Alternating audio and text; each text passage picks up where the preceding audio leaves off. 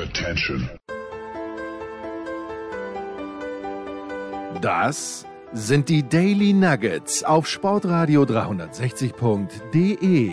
Kurz, knackig, sinnfrei. Gemäß unserem Motto: hart in der Sache, nicht im Nehmen. Heute mit Andreas Renner und seiner Liebe zum Vinyl. Musikradio 360 am Sonntag. Wer jetzt Angst hat, heute Andreas Renner nicht zu hören, den kann ich beruhigen, denn der Andreas ist in der Leitung. Grüß dich, Andreas. Hallo. Wie war das vor ein paar Monaten? Ich war zu Gast in meiner eigenen Sendung. Jetzt moderiere ich als Gast in meiner eigenen, äh, auf meiner eigenen Station so gesehen, aber als Gast in deiner Sendung, Andreas, aus gegebenem Anlass, denn äh, der Rolling Stone, das führende, und das wäre dann gleich meine erste Frage, aber dazu gleich, das führende Musikmagazin hat wieder einmal, zum zweiten Mal war es, glaube ich, die Liste der 500 wichtigsten Alben der Pop- und Rockgeschichte herausgebracht. Darüber wollen wir sprechen. Ich habe das gelesen, ich habe von Musik keine Ahnung und Andreas hat gemeint, lass uns doch darüber in diesem Format sprechen. Machen wir gerne. Andreas, erste Frage. Wie relevant ist der Rolling Stone, das Magazin im Jahre 2020 noch für den Musikliebhaber? Jetzt muss man erstmal sagen, wir reden hier vom amerikanischen Rolling Stone. Den, ähm, Rolling Stone hat ja äh, Ableger in allen äh, oder in, in, vielen Ländern äh, der Welt, unter anderem in Deutschland. Und ähm, das sind zwar Ableger, aber die und die übernehmen dann auch teilweise Geschichten aus dem amerikanischen Rolling Stone, aber eben nur teilweise. Sie haben eine eigene Redaktion, die haben eigene äh, eigene Kriterien, die sie anlegen. Das heißt, wäre diese Liste jetzt erstellt worden vom deutschen Rolling Stone, würde sie vermutlich um einiges anders aussehen. Es ist halt eine, äh, äh, eine Liste von amerikanischen, vor allen Dingen amerikanischen Musikern und Kritikern und das spiegelt sich dann auch wieder. Ähm, ich gebe jetzt nur mal ein Beispiel, der New Musical Express in äh, England, auch eine der wichtigen äh, mhm. Musikzeitschriften in England, die haben, ich glaube, im Jahr 2013 eine Liste ähm, veröffentlicht. Äh, da war dann das größte Album aller Zeiten, The Queen is Dead von den Smiths. Und die Smiths kommen auf der amerikanischen Liste, ich glaube, gar nicht vor. Äh, auf jeden Fall äh, nicht, nicht annähernd so prominent. Und die Engländer glauben natürlich, dass ihre Musik die beste ist. Und die Amerikaner haben natürlich auch einen Fokus ähm, auf, äh, äh, auf ihr eigenes Land. Wobei ich den Eindruck habe, dass die Amerikaner insgesamt eher ähm, breitflächiger interessiert sind als die Engländer, äh, die Engländer das sind, die möglicherweise alle noch denken, dass äh, äh, gute Popmusik oder Rockmusik nur, nur aus England kommen kann. Also das ist jetzt zum, zum einen, das muss man erstmal so als Hintergrund verstehen. Zum anderen gilt natürlich, Rolling Stone, gegründet 1967, ist ähm, das amerikanische Musikmagazin schlechthin gewesen, existiert immer noch, äh, hat sich im Laufe der Zeit natürlich äh, verändert, ist aber auch immer mit der Zeit gegangen und äh, hat auch immer wieder ähm, wiedergespiegelt, was an aktuellen Trends äh, gerade passiert, auch wenn man dann äh, trotzdem natürlich äh, immer noch nicht aus den Augen verliert, was die, was die Basis ist, das Fundament und was die, die Platten sind, die äh, die Musikentwicklung nach vorne getrieben haben. Und letzten Endes geht es ja um äh, sowas dann eben auch. Ne? Die größten Alben aller Zeiten, äh, die wichtigsten Alben aller Zeiten, da sind dann, äh, das, sind, das ist natürlich ein riesiger Mischmasch äh, von, von unterschiedlichen Stilen. Und es ist jetzt mal unwahrscheinlich, äh, dass es irgendjemand auf dieser Welt gibt, der die tatsächlich äh, komplett äh, alle gut findet. Das wird keinem gelingen. Aber ja, also deswegen wir sollten vielleicht noch mal ganz kurz erklären, äh, es gibt dann auch ein paar Veränderungen äh, seit dem Jahr 2003. Äh, gab noch mal ein kleineres Update 2012, wo man ein paar Sachen gerade gezogen hat. Ähm, aber insgesamt hat sich jetzt bei, bei dieser neuen Liste, das wurden, wurden eben Kritiker, ähm, ähm, Menschen aus der Musikindustrie befragt, aber äh, auch natürlich äh, ähm, andere Journalisten. Und da sind dann so Leute dabei wie Beyoncé und Taylor Swift und Billie Eilish, also äh, drei Sängerinnen, die, die, für die eher für die Gegenwart stehen. Ja. Dann ist Gene Simmons von Kiss mit dabei, Stevie Nicks von Fleetwood Mac, ähm, The Edge und Adam Clayton von U2. Das sind nur so ein paar, äh, paar Beispiele von Leuten, die befragt wurden nach ihrer Meinung. Äh, und äh, was tatsächlich jetzt im Jahr 2020 passiert ist, und das war der Redaktion auch sehr wichtig, ähm, es sind mehr Frauen bei den äh, Befragten mhm. und es sind mehr äh, unterschiedliche, äh, unterschiedliche Ethnien äh, bei den Befragten mit dabei. Also das, das wirkt sich dann auf die Liste aus und da hat es dann auch tatsächlich ein paar Verschiebungen gegeben.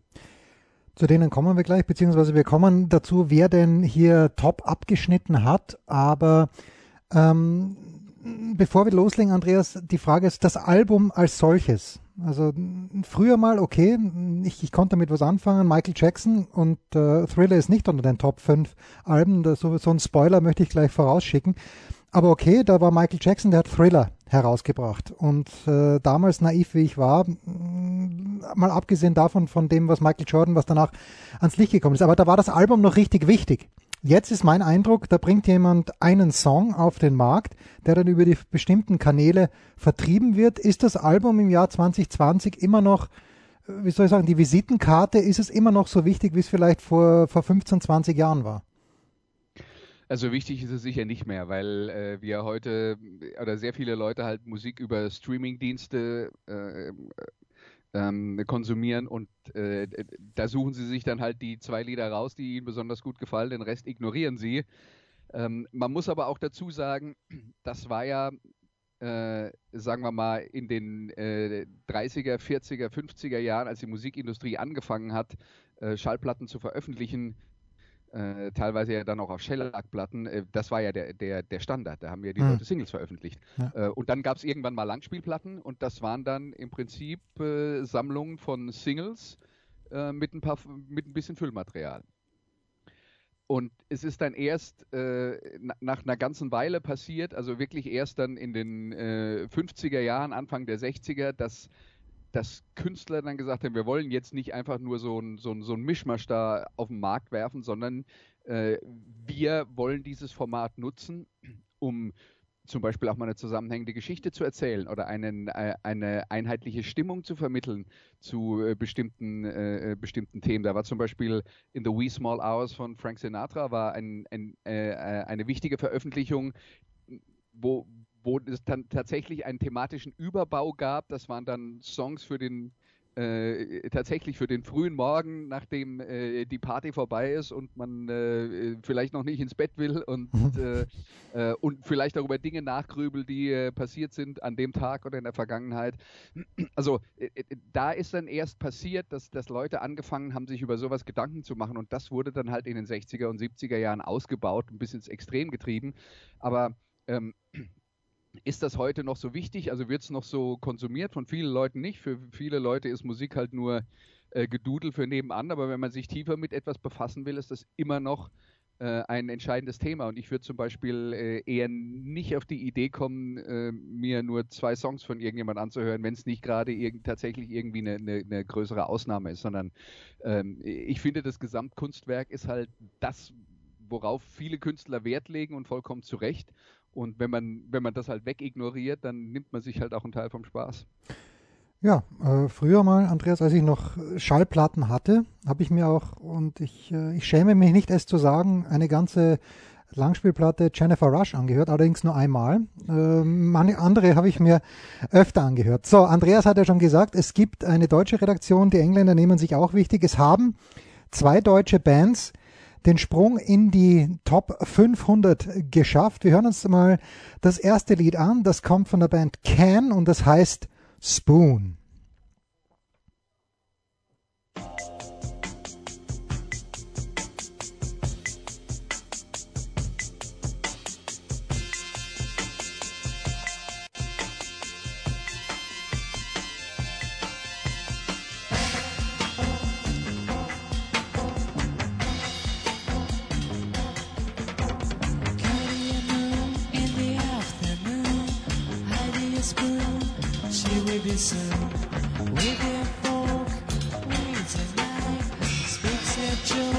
she slips me a.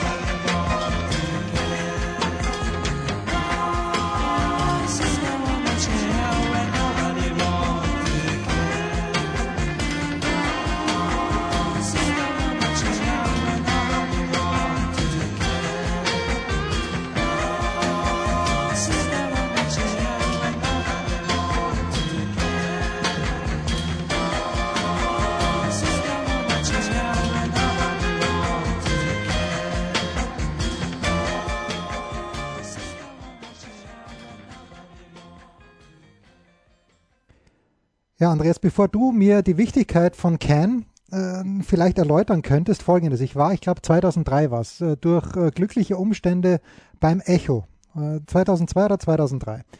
Und äh, das war in der Berlin. Musikpreis, muss man Der Musikpreis, ja, der Musikpreis in Berlin. Vielleicht war er damals noch mehr wert, als er, als er heute ist, das weiß ich nicht.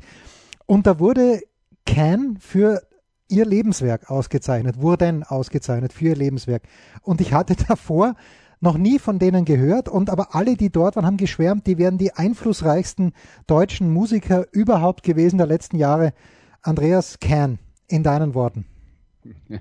Also äh, Kern ist tatsächlich eine, eine Band, die äh, vor allen Dingen für ihre avantgardistische Musik bekannt ist und äh, äh diese dann halt vor allen Dingen in den äh, späten 60ern und in den 70er äh, Jahren veröffentlicht haben. Da sind die, die großen Platten rausgekommen die, die Platte, die jetzt hier gewählt wurde, ist äh, Ege Bameyasi. Es hätte auch äh, ähm, Tago Mago sein können. Eine äh, ne Band aus Köln, die, ähm, also wenn man da, wenn man da äh, die, äh, gerne Musik zum Mitsingen hat, dann ist das nicht das Richtige. Aber die haben, die haben mit Grooves gearbeitet, die haben ähm, die haben äh, Einflüsse aus aller Herren Länder äh, ver, ähm, äh, verwendet und eingebaut in ihre Musik. Die waren äh, Jazz beeinflusst und, äh, und haben einfach eine Mixtur kreiert, die, die zu diesem äh, Zeitpunkt noch nie irgendjemand gehört hat. Und ich würde sagen, es ist immer noch so, die Welt ist nicht bereit für Can. Und wenn ihr jetzt gerade dieses Lied gehört habt und gesagt habt, oh, das gefällt mir aber gut, ist relativ eingängig, ja, das ist, äh, das ist auch mit Abstand das eingängigste, was sie jemals produziert haben. Abgesehen von Anfang der 80er Jahre gab es dann mal äh, in der Phase, wo sie tatsächlich auch so ein bisschen wie viele zu der Zeit mit so ein bisschen Disco-Einflüssen äh, äh, gearbeitet haben. Aber äh, aber Can sind, äh, sind zum Beispiel äh, sehr häufig gesampelt worden von Hip-Hop-Künstlern. Äh, es gibt äh, eine ganze Menge von, von anderen Leuten, die äh, Musik von Can für sich verwendet haben und sich haben inspirieren lassen. Also ähm, da ist zum Beispiel Steven Markmus, der, der Sänger von Pavement, eine Band, die auch relativ häufig bei diesen 500 größten Alben vorkommt, wenn auch nicht unter den ersten, ersten zehn. Ähm, äh, der, der hat zum Beispiel mal eine, eine Band gehabt äh, oder eine Band zusammengestellt, um dieses Album, das äh, aus dem äh, der Song Spoon stammt, äh, komplett aufzuführen und dann äh, auf Platte aufzunehmen. Beck hat eine Coverversion gemacht, zum Beispiel für, für ein Stück und nur um, um mal zu zeigen, welche Kategorie von, von Rappern Kanye West und Mos Def haben zum Beispiel ähm, Samples von, von Can verwendet für ihre Musik. Also das sind das, das ist eine von diesen äh, von diesen ähm, Platten, und das sagt man auch über die erste Platte von Velvet Underground, die haben vielleicht nur 100 Leute gehört, aber die 100 Leute sind alle losgezogen und haben eine Band gegründet. Und das ist die, die Bedeutung von Can. Äh, reich geworden sind sie äh, damit, äh, damit nicht Zeit ihres Lebens. Ich glaube, da lebt auch inzwischen gar keiner mehr. Holger Tschukai, der Bassist, ist äh, vor ein paar Jahren gestorben. Aber ja, die haben halt ihre Spuren überall äh, hinterlassen, aber nicht in der deutschen Hitparade. Ja, also aber genauso hatte ich es auch verstanden damals beim Echo. Da sind wirklich, und ich kann mich natürlich nicht mehr dran erinnern, aber ich weiß nur drei, vier Musiker auf die und ihr wart so eine große Inspiration für uns und wir haben wirklich wahnsinnig viel von euch gelernt. Wo ist äh, Ken in dieser Liste? Wo ist es dieses Ege Bamyasi Album gelandet in dieser Liste, Andreas? Weil ich hab's ehrlich nicht... gesagt, ich habe es ich hab's durchgeguckt. Ich glaube irgendwo zwischen 500 und 400. Äh, ich habe mir die Nummer jetzt nicht aufgeschrieben, okay. weil weißt du, letzten Endes bei so einer ist, Liste ist es wichtig, ist es wichtig, äh, dass man darauf landet, weil weil es äh, eben etwas aussagt darüber, wie viel Substanz das, was man produziert hat, hat. Ja, aber letzten Endes ist uns doch, glaube ich, allen klar, dass wir jetzt nicht ernsthaft darüber diskutieren müssen, ob jemand 473 oder 395 ist. Ja, aber ich weiß, Leute lieben sowas und bei den Top 5 oder Top 10 ist das dann vielleicht auch ein bisschen was anderes. Aber das erinnert mich dann immer so an die, ähm, weißt du, an die Diskussionen im Football, wenn dann die, die, die 32 NFL-Quarterbacks gelistet werden nach Qualität und die Fans sich dann gegenseitig die Köpfe drüber einschlagen, ob ihr Quarterback jetzt der siebte oder der neuntbeste ist. Also, ja. I see what you're saying. So, eine zweite deutsche Band hat es auch noch geschafft, die sagt mir auch musikalisch ein kleines bisschen was. Das ist Kraftwerk und von Kraftwerk hören wir jetzt aus dem Album Trans Europe Express genau diesen Song, Song Trans Europe Express in der 2019 Remaster Version.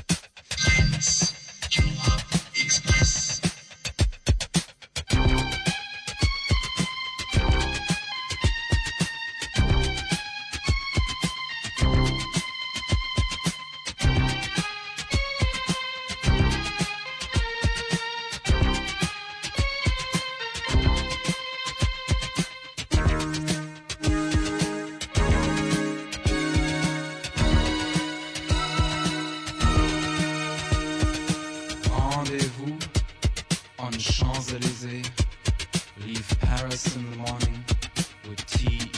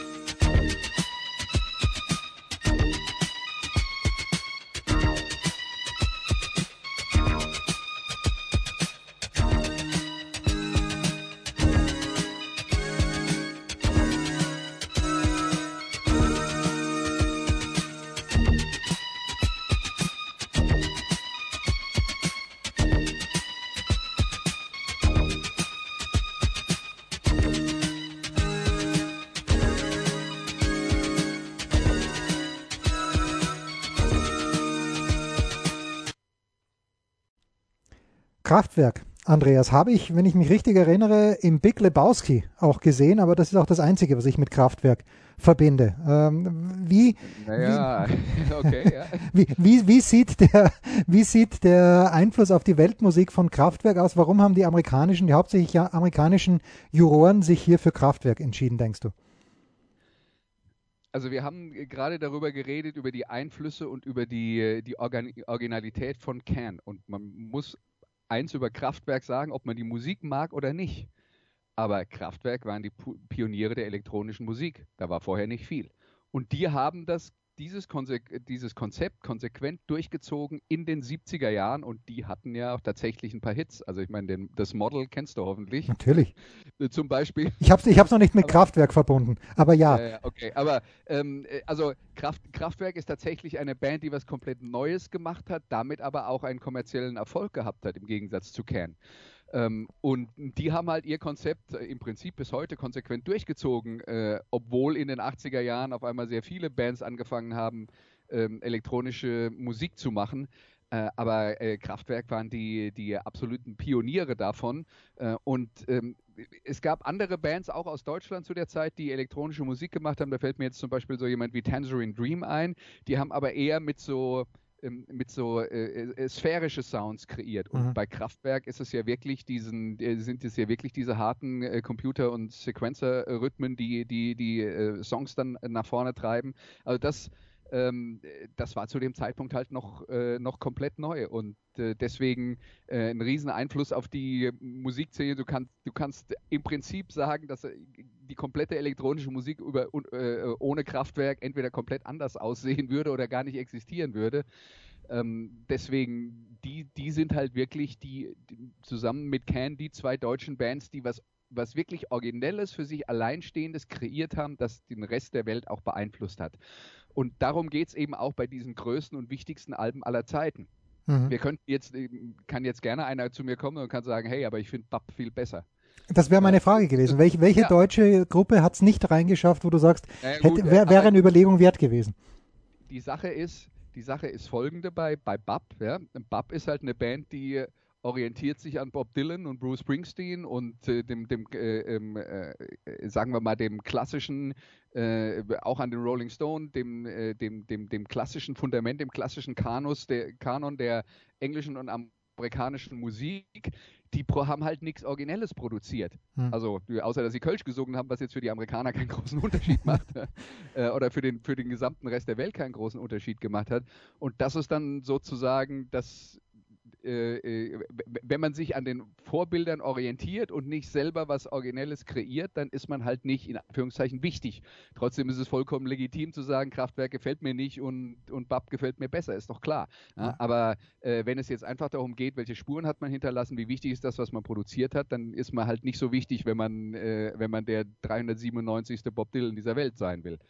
Und äh, ja, deswegen äh, aus meiner Sicht sind, ich habe ich hab mir vorher tatsächlich, bevor ich mir die Liste angeguckt habe, darüber Gedanken gemacht, welche deutschen Bands könnten da mit dabei sein. Ja, und dann sind mir genau die zwei eingefallen und die waren auch mit dabei und das ist aus meiner Sicht auch dann gerechtfertigt, wenn man, wenn man das, ähm, diese, diese Kriterien äh, anlegt, über die wir geredet haben. Und ähm, wenn dann der nächste Schritt ist, sind genau äh, zwei deutsche und es sind auch zusammen zwei deutsche und österreichische Bands in den Top 500.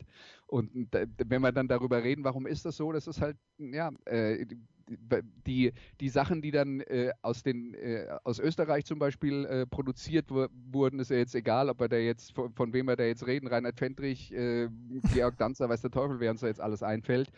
Ähm, und auch Falco, das waren halt alles Leute, die ähm, ihre, ihre Vorbilder im äh, englischen und in der englischen und amerikanischen Popmusik gemacht haben und daraus halt nicht etwas produziert haben, wo die, äh, wo die Amerikaner oder Engländer gesagt haben, wow, das haben wir noch nie gehört. Ja. Kraftwerk und Kern haben das. Okay. Na gut, dann schmeißen wir uns rein in die Top 5 und ich, wenn ich diese Liste hier sehe, der Top 5, dann. Darf, darf ja, bitte, bitte, bitte, ja.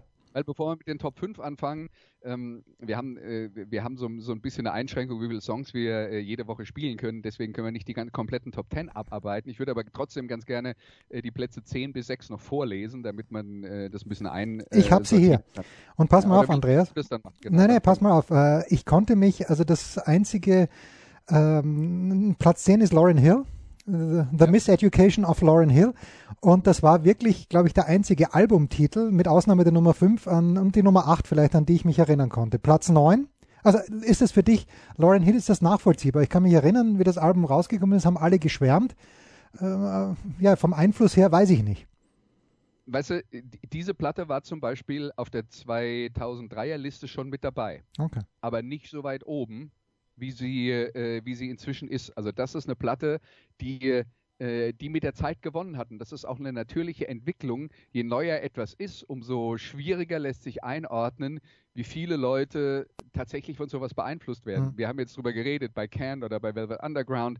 Ähm, 100 Leute und die fangen alle mit einer neuen Band an, bis sich das dann niederschlägt, das dauert 10, 15, 20 Jahre, ja, bis du sowas merkst. Und, äh, ähm, und dann, und äh, dann, dann entsteht eben auch so eine Entwicklung. Dann werden dann Musiker interviewt, was war euer Einfluss? Und dann fallen immer die gleichen Namen und das holt dann wieder neue Leute ins Boot, die sagen, hey, mein großer Held XY sagt, ich wurde extrem beeinflusst von, dann höre ich mir das mal an. Hm. Und das ist ein Prozess, der bei Lauren Hill tatsächlich äh, äh, passiert ist. Dann kommt natürlich noch dazu, ich habe es erzählt, die Jury war äh, sowohl weiblicher als auch schwärzer als im äh, Jahr 2003 und äh, das, das ist dann äh, unter anderem ein Resultat davon. Ne?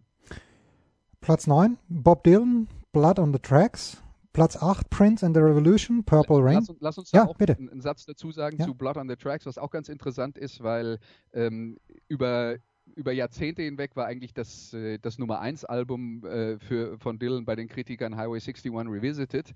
Und Blood on the Tracks ist jetzt dann eine Platte, die ungefähr zehn Jahre später entstanden ist, die die auf einer anderen Ebene bei den Leuten ankommt, weil, ähm, äh, weil Highway 61 Revisited, das war gerade die Phase, als Dylan von, vom, von der Folkmusik auf die Rockmusik umgestiegen ist in 60er Jahren. Ähm, und wo das damals auch ein Riesenskandal war in den USA, wo er beschimpft wurde teilweise von seinen, äh, von seinen äh, Fans. In, in England gibt es, es gibt eine, eine Bootleg-Live-Aufnahme, wo, ähm, wo er dann irgendwann äh, anfängt, elektro, äh, elektrisch verstärkte Musik zu spielen und ein, einer im Publikum Judas ruft. Also ganz, ganz berühmt. Ja. Äh, und das war halt diese Highway 61 Revisited. Und jetzt sind wir dabei, das ist die Platte aus den 70er Jahren, wird höher bewertet von den Leuten. Das ist eine Platte, wo es um, ja, vor allen Dingen um eine, äh, um, um schmerzhafte Trennung geht. Und ähm, das ist dann was, was dann vielleicht auf der persönlichen Ebene mehr, ähm, äh, mehr hängen bleibt, weil viele Leute, die jetzt dann da abgestimmt haben, haben halt die 60er Jahre oder Mitte der 60er Jahre und diesen Wechsel von Dylan, den er den Schritt, den er gemacht hat, nicht so richtig, äh, nicht mehr persönlich erlebt. Ja, übrigens äh, das von dir angesprochene Album Highway 61 Revisited auf Platz 18 in dieser Liste. Platz 8, Prince and the Revolution Purple Rain. Das habe sogar ich verstanden, dass Prince einen immensen Einfluss gehabt hat auf die nachfolgenden Generationen. Ja, ab, absolut. Was, in dem Fall wundert es mich ein bisschen. Purple Rain war halt so der kommerzielle Durchbruch von Prince. Äh, ich wäre jetzt dann davon ausgegangen, dass das künstlerisch, äh, sagen wir mal, wertvollere Statement äh, Sign of the Times ist, hm. die aber auch sehr hoch in der äh, Liste irgendwo gelandet ist. Äh, das also mich wundert es ein bisschen, dass Purple Rain da äh, etwas höher eingeschätzt ist, aber hat vielleicht was mit, mit der Strahlkraft des Titelsongs und der anderen Single-Hits auf dem Album zu tun. Nummer 7, Fleetwood Mac, Rumors. Mhm.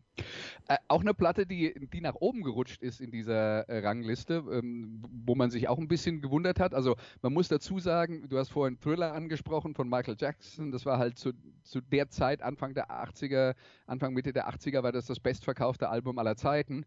Der Vorgänger war quasi Rumors von Fleetwood Mac äh, Mitte der 70er Jahre und eine Platte, über die inzwischen auch sehr viel geschrieben und gesprochen äh, wurde, die hat halt eine interessante Entstehungsgeschichte, weil die Musiker in dieser Band waren alle miteinander verbandelt und haben sich zum Zeitpunkt der Aufnahmen von Rumors gerade alle voneinander getrennt. Also es ist Bob Dylan's Blood on the Tracks ist ein Scheidung, Scheidungsalbum und äh, Rumors erst recht. Ja.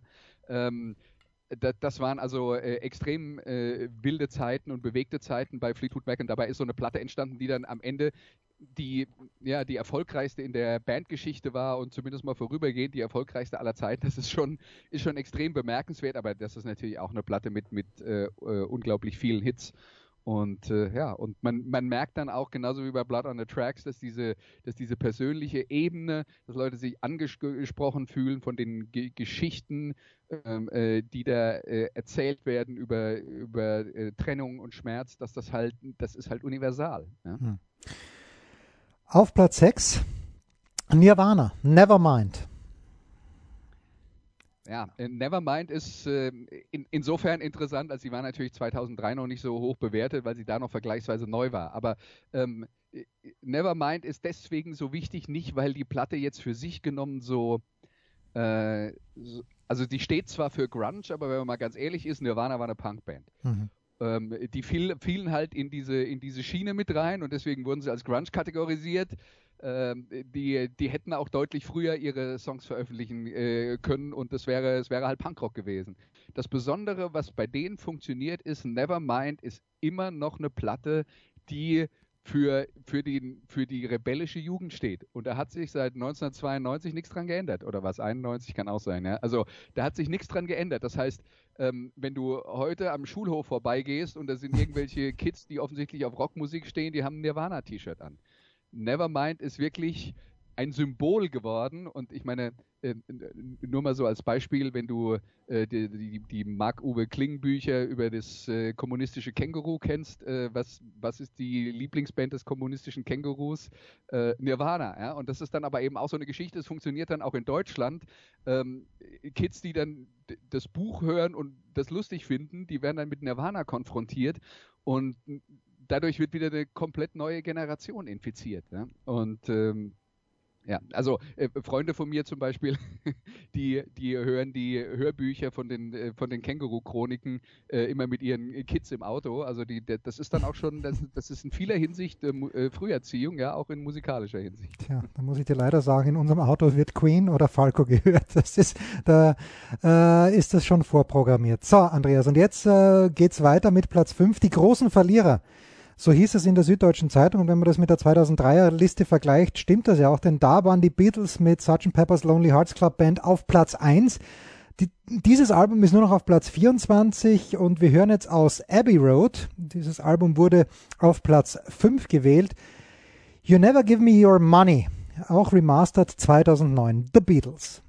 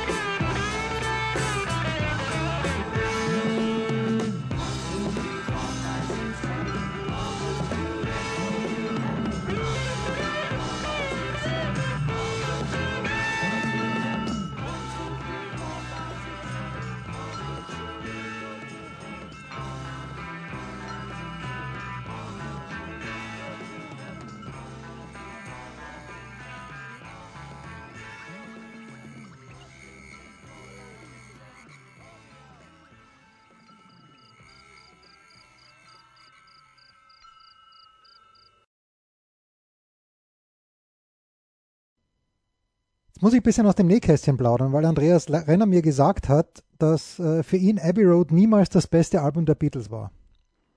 Ja, ich, ich, weiß auch nicht, für wen das, das ist. Also das äh, wundert, wundert, mich schon ein bisschen. Jetzt lass mich noch eins ganz kurz äh, dazu sagen. Ich habe jetzt dann versucht, bei den, äh, bei den äh, Top 5 Alben äh, wo ich mal davon ausgehe, dass die meisten Leute zumindest einigermaßen damit vertraut sind. Wenn sie dann was kennen, dann kennen sie die Singles daraus. Ich habe jetzt mal versucht, nicht die offensichtlichen Sachen zu spielen.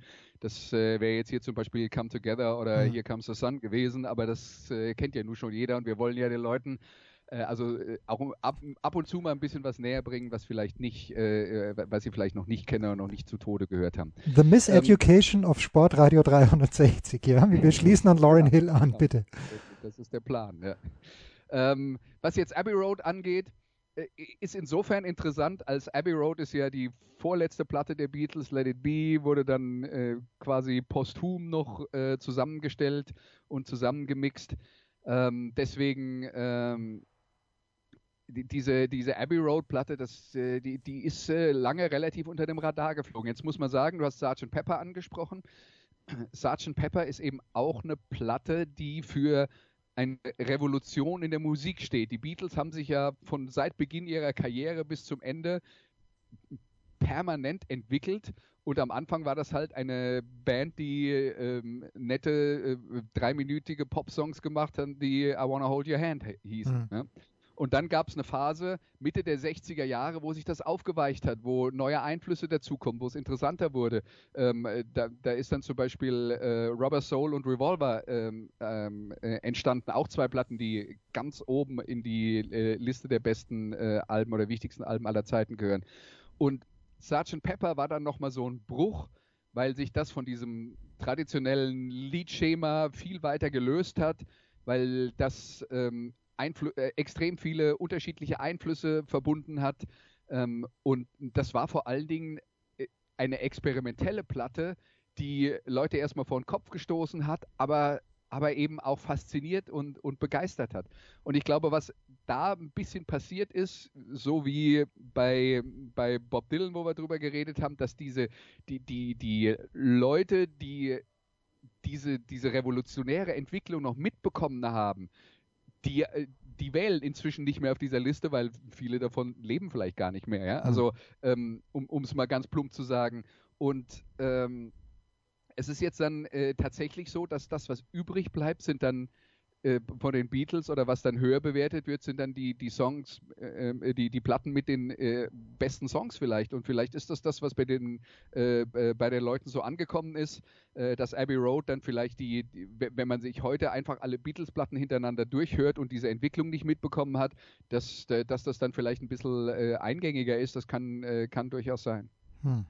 Also ich, ich hätte jetzt zum Beispiel auch nicht Sgt. Pepper als äh, beste äh, Beatles-Platte ähm, äh, kategorisiert, sondern eher die angesprochenen äh, Rubber Soul und Revolver, weil das der Übergang von der poppigen zur experimentellen Phase war, wo, wo die Musik schon ein bisschen spannender wurde, ähm, äh, interessanter, abwechslungsreicher, aber trotzdem diese, diese ähm, ähm äh, Pop-Sensibilität noch, noch extrem wichtig war. Okay. Es geht weiter auf Platz 4 und das ist jetzt einer der beiden Überraschungsgäste in diesen Top 5, weil ich ihn musikalisch offenbar ganz, ganz grandios unterschätzt habe. Das ist Stevie Wonder mit I Wish vom Album Songs in the Key of Life.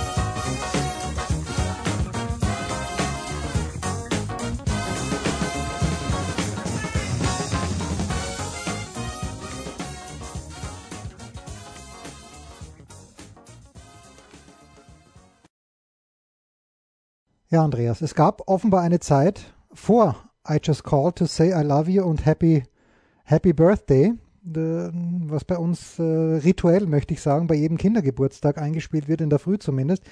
Ähm, welche Bedeutung hat Stevie Wonder für die Musikgeschichte und äh, gerade auch äh, am Beispiel dieses Albums? Also Stevie Wonder äh, ist, um, um, das mal gleich am Anfang zu sagen, einer der größten Soul-Künstler aller Zeiten. Hm. Ähm, wenn die, die Entwicklung von Stevie Wonder war, äh, und eine ähnliche Entwicklung haben wir dann später beim Künstler, der, der kommt noch, ja, aber äh, Stevie Wonder hat, ähm, äh, hat als, als äh, Wunderkind bei Motown angefangen. Motown, Plattenfirma aus Detroit, die standen für Hits, für Soul-Hits. Und das war wirklich in den 60er Jahren also das war die, die Schallplattenfabrik äh, im Vergleich zur Autofabrik da, da gab es festes äh, Songschreiberteam, das äh, feste Songschreiberteams, die erfolgreichsten waren Holland, Dozier Holland, die sind äh, die, die, sind extrem berühmt geworden. Ich hoffe auch für Sie reich durch ja, die kann, Hoffentlich unmenschlich reich auch, ja. wahrscheinlich. Ähm, und, und dann gab es eine, eine riesige Menge von Bands, die diese Songs aufgenommen und, äh, und zu Hits gemacht haben. Und das war eben der, der, junge Stevie Wonder, das waren die Supremes mit Diana Ross, das waren die Temptations, äh, Marvin Gaye und so weiter und so fort. Also eine ganze, äh, ganze Flut von Musikern, die damals halt diese Motown-Hits hatte und die sind für sich genommen auch alle toll. Das war aber rein auf äh, Single-Erfolge und auf Popmusik äh, ähm, konzentriert. Und ähm, Stevie Wonder und Marvin Gaye waren, waren die beiden, die dann irgendwann so erfolgreich waren, aber Anfang der 70er Jahre gesagt haben, okay, das ist jetzt schön hier mit den Songwritern, die die ganzen äh, Hits hier ausspucken und so, aber wir haben auch äh, wir sind selber auch Songschreiber und wir haben auch was zu sagen und wir wollen jetzt Alben produzieren, die etwas mehr zu sagen haben und wo es dann auch tatsächlich vielleicht auch mal um soziale Themen und so weiter geht. Und äh, Barry Gordy, der Chef von Motown, den hat das natürlich überhaupt nicht gepasst, weil damit gibt er ja die Kontrolle aus der Hand. Der mhm. sagt zu einem, hier geh ins Studio, nimm mal was auf, ich weiß nicht, was bei rauskommt und ob ich das hinterher verkaufen kann, weiß ich auch nicht. Das ist ja das, was Plattenfirmen hassen. Ja? ja. Äh, die, wenn es nach Plattenfirmen gegangen wäre, hätte, hätte sich dieses System mit, wir schreiben dir die Songs und wir suchen nur einen gut aussehenden Sänger, der vielleicht nur eine äh, angenehme Stimme hat und der feuert dann einen Hit nach dem anderen raus. Ähm, äh, das, das, äh, das würden, hätten die nie geändert und man muss ja auch sagen, der Trend geht auch eher wieder dahin. Wobei die äh, Leute inzwischen ja äh, mit den Möglichkeiten, die äh, Computer bieten, auch in der Lage sind, einfach Sachen zu veröffentlichen, ohne die Hilfe einer Plattenfirma. Aber gut, also auf jeden Fall, Anfang der 70er Jahre war dann halt dieser Trend und die zwei großen schwarzen Musiker, die, die sich da aus dem Motown-Stall quasi dem, dem alten Schema verwehrt haben, waren eben Stevie Wonder und, und Marvin Gaye. Und, und Stevie Wonder hat eine ne Reihe von Platten gemacht, äh, angefangen von, von äh, Talking Books, äh, äh, Inner Vision, äh, Fulfillingless äh, First Finale, Music of My Mind und dann eben am Ende dann noch Songs in the Key of Life. Das ist schon ein Block von Platten, da musste mir erstmal jemand, also da gibt es nicht viele, die, die so viele tolle und einflussreiche äh, Platten veröffentlicht haben wie Stevie Wonder in den 70ern. Also das ist einer der, der ganz großen Künstler und deswegen tut es auch so weh, dass er mit äh, äh, zum Beispiel I Just Called to Say I Love You einen, eher einen Kandidaten für den schlechtesten Song aller Zeiten. Das ist korrekt. So, es geht weiter mit Platz Nummer 3 und diese Künstlerin hat Andreas vor kurzem, ich glaube mit François Duchateau besprochen. Äh, es ist nee, mit mir selber. Ah, mit dir selbst, das war äh, mit dir selbst besprochen. Es ist Joni Mitchell vom Album Blue This Flight Tonight.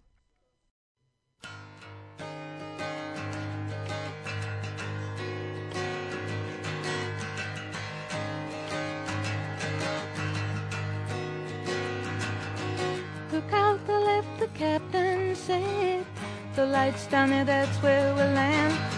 I saw a falling, star burn up above the Las Vegas sands. It wasn't the one that you gave to me that night down south between the trailers.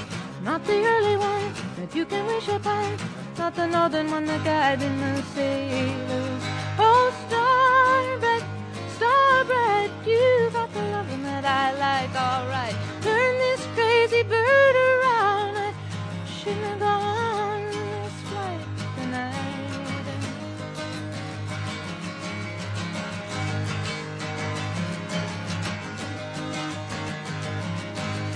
You got the touch so gentle and sweet, but you got that look so critical. Now I can't talk to you, baby. I get so weak. Sometimes I think love is just beautiful. Up there's the heavens down there's the town. Blackness everywhere and little light shine. Oh, blackness, blackness, dragging me down. Come on, light the candle in this poor heart of mine. Oh, star bright, star bright, you got the loving that I like. All right, turn this crazy bird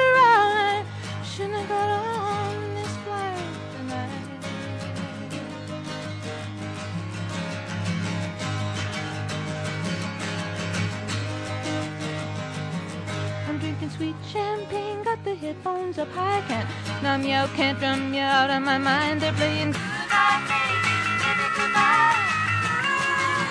Love is blind. Up go the flaps, down go the wheels. I hope you got your heat turned on, baby. I hope they finally fixed your automobile. Hope it's better when we meet you the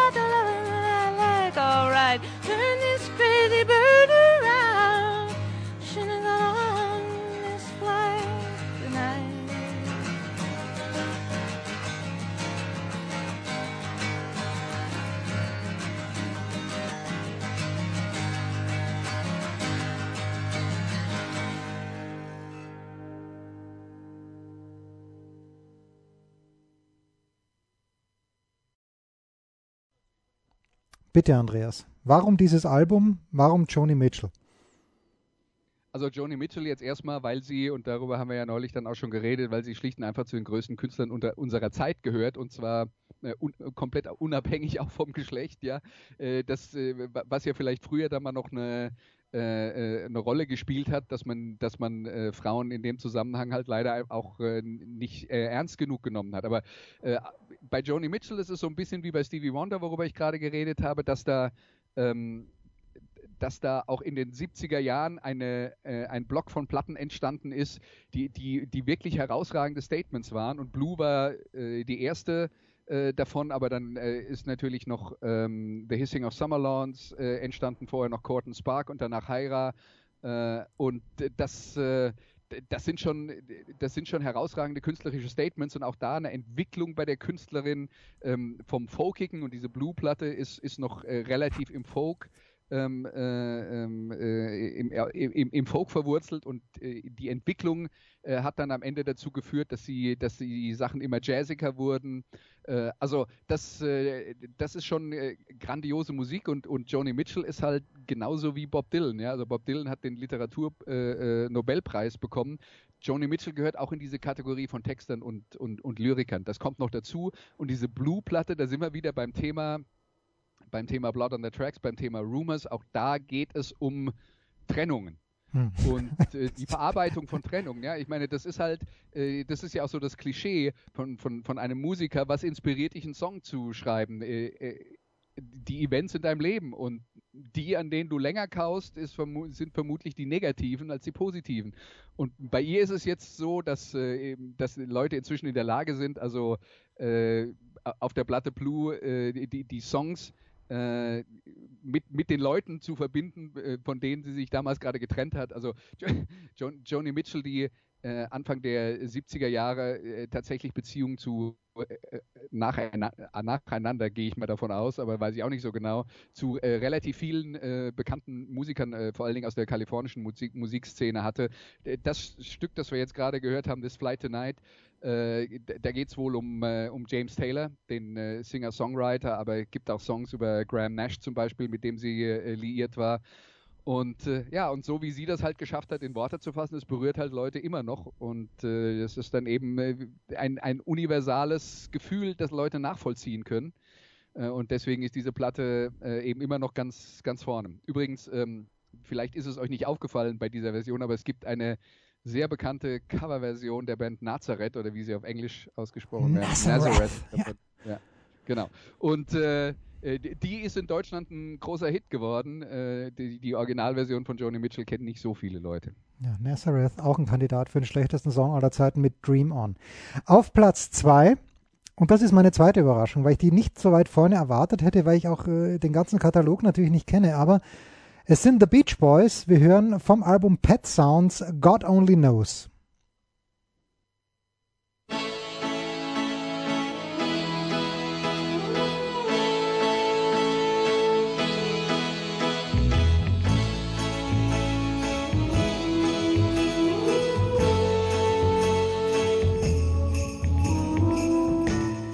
I may not always love you, but long as there are stars above you, you never need to doubt it. I'll make you so sure about it. God only knows what I'd be without you. If you should ever leave me, Though life would still go on, believe me.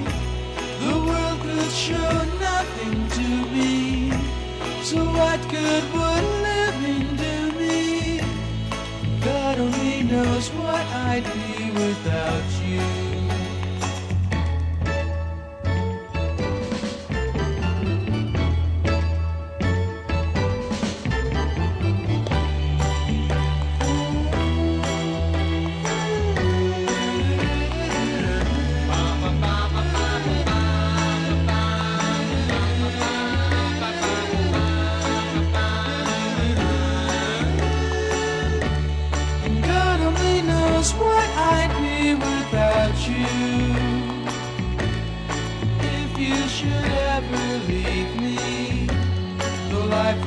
go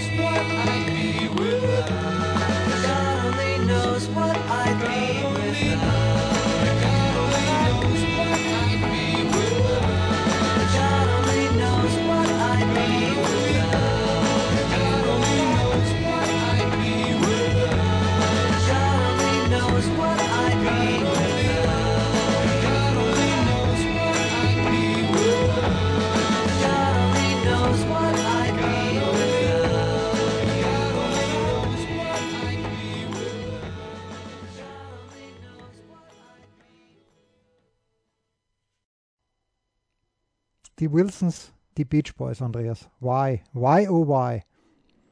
Du, äh, also es, es wundert mich, dass dich das wundert, weil die Beach Boys stehen in. Ja, vor also den, sie stehen vor den Beatles. Sie stehen vor den Beatles ja, und das ja, ist. aber äh, die, die stehen äh, halt bei den, äh, bei, bei den, äh, in den Listen der wichtigsten Platten aller Zeiten äh, tatsächlich auch, also nicht selten auf Platz 1. Also ich habe schon diverse äh, äh, Listen gesehen, wo Pet Sounds die wichtigste Platte aller Zeiten war.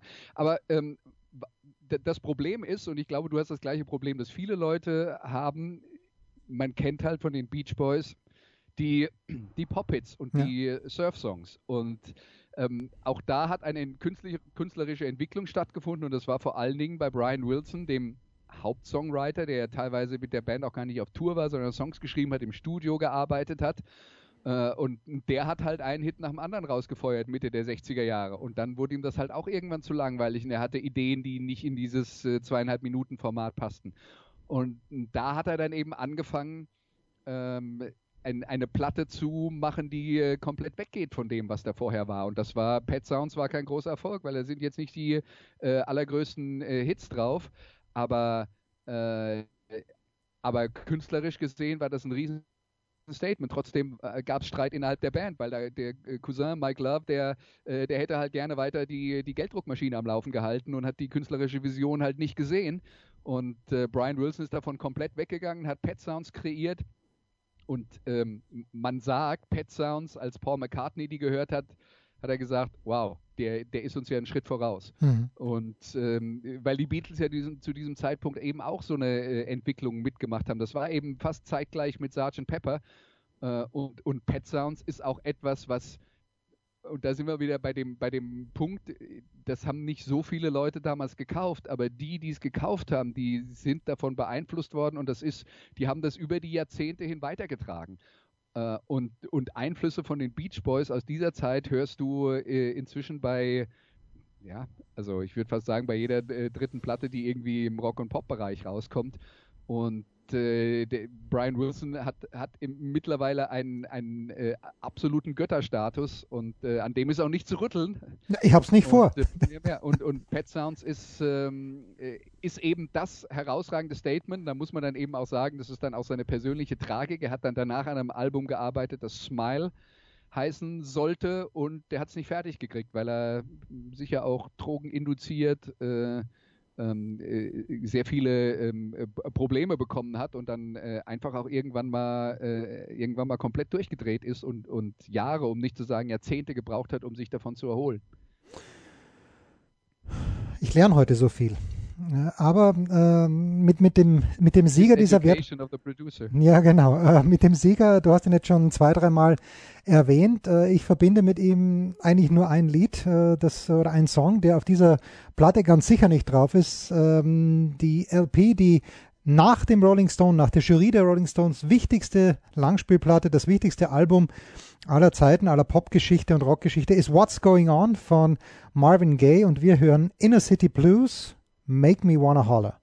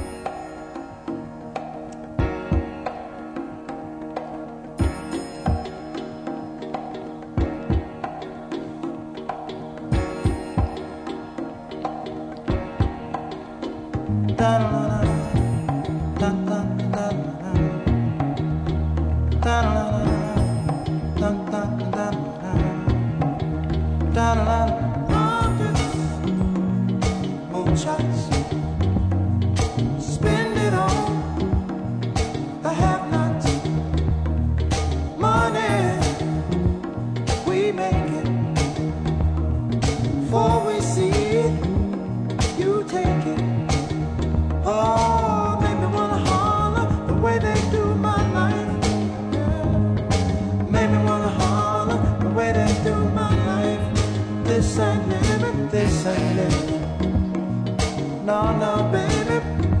This living. No, no, no, no. Inflation, no chance to increase finance. Bills pile up, sky high. Send that boy off to die. Oh,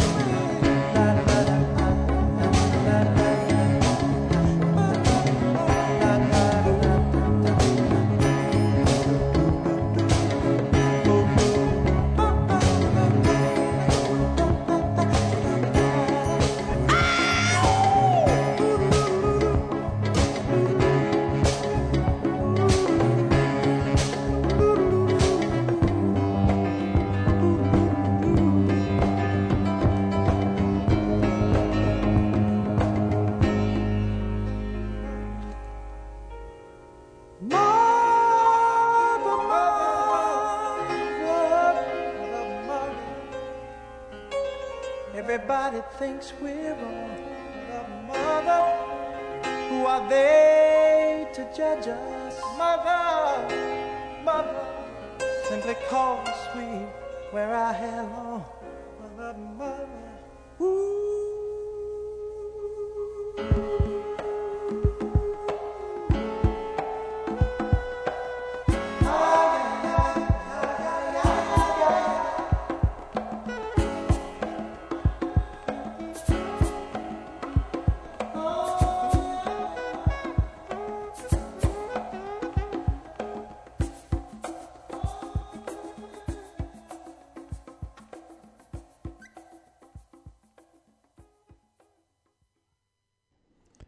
Andreas, als Späteinsteiger mit Ö3 hm, habe ich Marvin Gaye bei Sexual Healing kennengelernt und äh, viel weiter bin ich nicht gekommen, bis ich dann gehört habe, 1984 war es, glaube ich, dass er von seinem eigenen Vater erschossen wurde und dann Ja.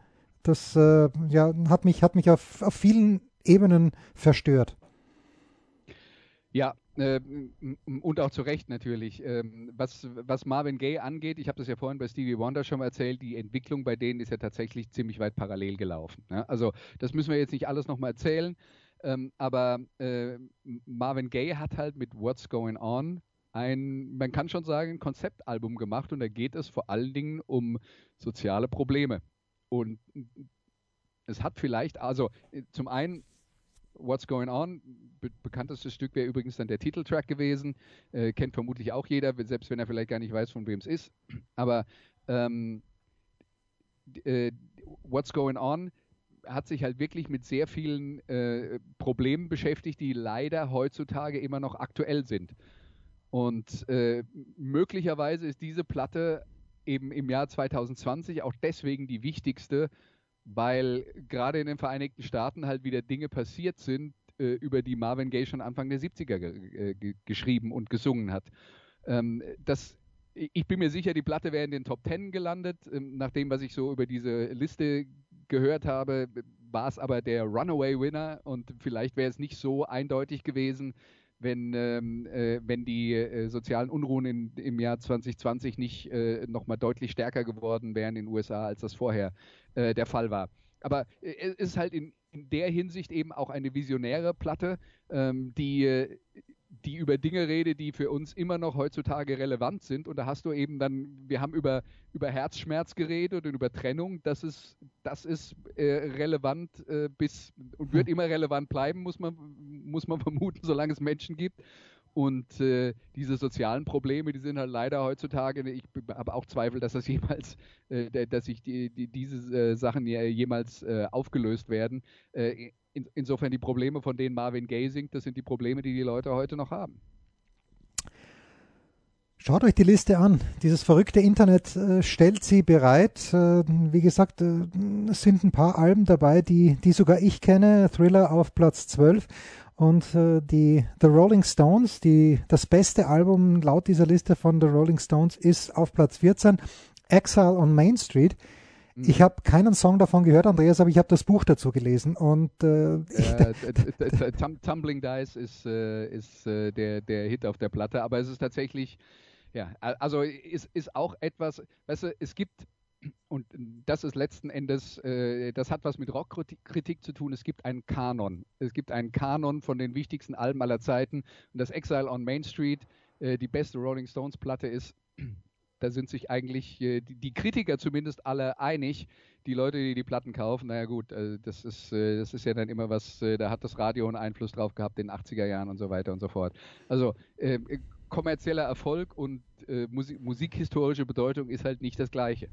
Ja, also zwei Hinweise. Schaut euch das an und vor allen Dingen hört euch das an. Nächste Woche, Ja, Andreas. Jetzt, jetzt, jetzt, jetzt mal deine Fra meine Frage an dich, äh, Jens, äh, weil wir, wir reden ja von deiner Miseducation. Wie, wie wäre es denn, wenn du dir jetzt mal so als Projekt für den nächsten Monat annimmst, äh, vornimmst, dass du dir die Top Ten Alben äh, und vielleicht noch die zwei deutschen, ja, äh, dass du dir die mal in voller Länge anhörst und dich mal damit befasst. Jetzt pass mal auf. Ich habe ähm, The Miseducation of Lauren Hill ist sogar bei mir vorrätig.